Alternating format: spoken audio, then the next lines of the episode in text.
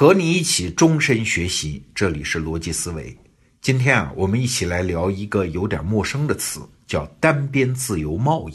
哎，什么意思呢？自由贸易大家都懂了。那如果是一组国家互相降低关税，让贸易进行的更自由，这叫多边自由贸易。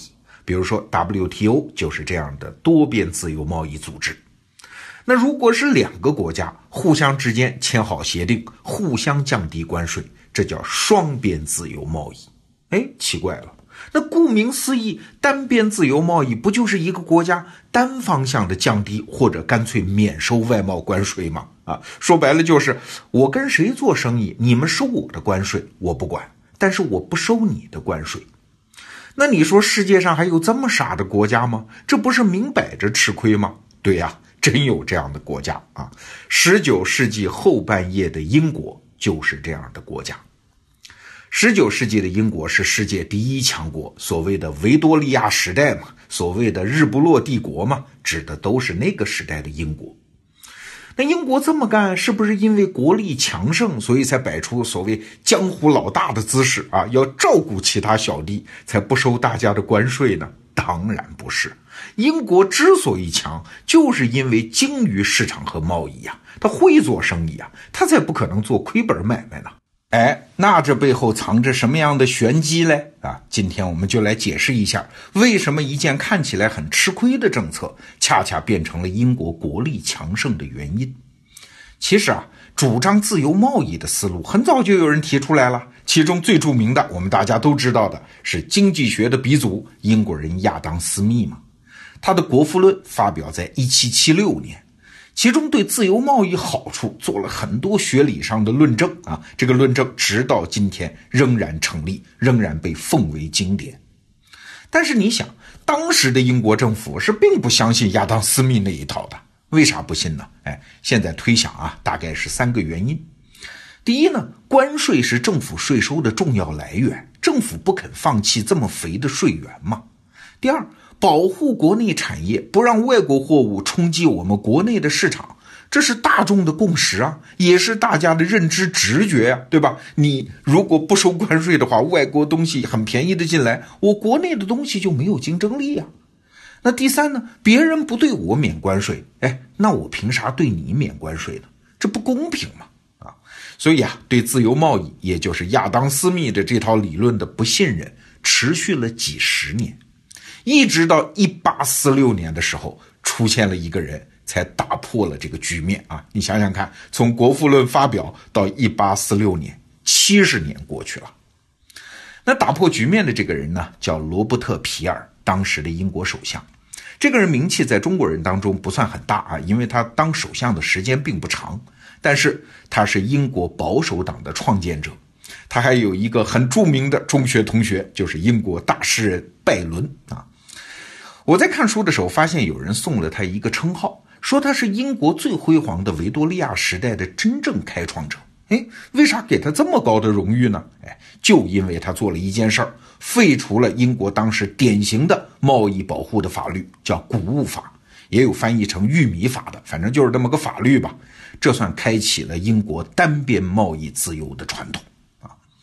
前面我们讲，所谓单边贸易自由，就是其他国家的产品出口到英国，英国不收关税；至于英国产品出口到你们国家，你收不收关税？哎，你看着办，悉听尊便啊！皮尔首相当时就说了这么一段话，他说：“让我们相信我们树立的榜样，我们会用实际的好处来证明，在不远的将来，我们遵循的原则会得到你们这些人的这些国家的普遍接受。”在自由贸易这件事上，我们不用等待其他国家的对等妥协啊，而无限期的一拖再拖，让我们的商业和我们的体制一样自由。一旦我们宣告商业是自由的，那么一国接着一国会竞相效法我们的榜样。哎呀，你看这话说的多漂亮啊，多场面啊！相当于中国人在酒桌上说啊：“我先干为敬，我先喝三杯，你喝不喝你随意。”哎呀，这个姿态很漂亮。哎，英国人的这招啊，还真的很管用。到十九世纪的后半叶的时候，确实大量的欧洲国家都逐渐实施了自由贸易啊。英国人搞的单边自由贸易，渐渐的就变成了双边啊、多边啊自由贸易。那你说这是不是就是榜样的力量呢？是英国人的道德感召起了作用呢？啊，还是亚当·斯密的理论光辉渐渐照耀了全人类呢？这个问题我原来也没想过啊，但是前不久有一天，我请教了外交学院的施展教授，我才得到了一个有说服力的解释。施展教授说啊，你得先想到英国搞这套政策的基础，那就是英国当时是全世界唯一一个完成了工业革命的国家，一八四六年嘛啊，它对外出口的是工业制成品，而要进口的是原材料。所以，英国实施单边贸易自由的所有秘密都埋藏在英国的这个特点里面。你想啊，在这样的基础上搞单边自由贸易，它是既有理论基础，又做出了榜样姿态，还占据了道德高地。但是实际上呢，英国人是占尽了便宜。我们从两个方面来看，首先，英国的工业制成品出口到你们国家，你是不是要收高额的关税呀？嘿嘿，随便你。你收好了，反正我的商船就在海港外停着，谁买我都按这个价格卖啊！你们国家的商人买了我的货，是交了高额关税，然后再到国境里面去合法的卖呢，还是买了我的货不交关税，走私到你们国内非法的卖呢？这玩意儿我不管啊！那你想，事实上的结果是啥？就是这些国家的关税系统会面临非常大的压力。关税收的越高，走私就越猖獗。那走私猖獗什么结果？就是你的国民在事实上会成为我们英国人的盟友，而成为你的国家的敌人啊！所以这个压力长期来看一大，你的高关税事实上是很难维持下去的。这是一方面。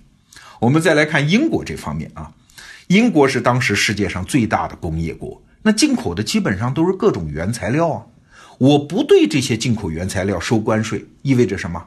意味着英国的工业体系拿到的是全世界最便宜的原材料，这就进一步巩固了英国在世界经济体系里面的位置啊！我英国技术实力最强，我制造业的规模最大，我的原材料成本还最便宜。那请问你们其他这些国家，你还拿什么跟我竞争啊？那除非其他国家有实质性的技术突破。英国在世界市场里的地位就不可撼动啊，那其他国家就被英国的这一招定死在原材料提供国的位置上啊！哎，从刚才两个方面的分析啊，你会发现，亚当·斯密的理论之所以能转换为英国的国策，在七十年之后啊，不是因为理论本身的力量。甚至也不是英国的政治家相信理论超过喜欢利益，那更不是英国人的道德感召力感化了全世界，而是因为宣扬和实践这套理论会带来实实在在的利益呀。这也就可以解释为什么后来大量的国家都变成了工业国之后，当英国失去了维多利亚时代在世界经济体系里面的独特地位之后，这种单边自由贸易政策。后来也就搞不下去了嘛，所以你看，理论是好东西，道德也是好东西，率先当榜样也是好东西。但是如果能够得到利益的支持，那就会是更好更好的东西了。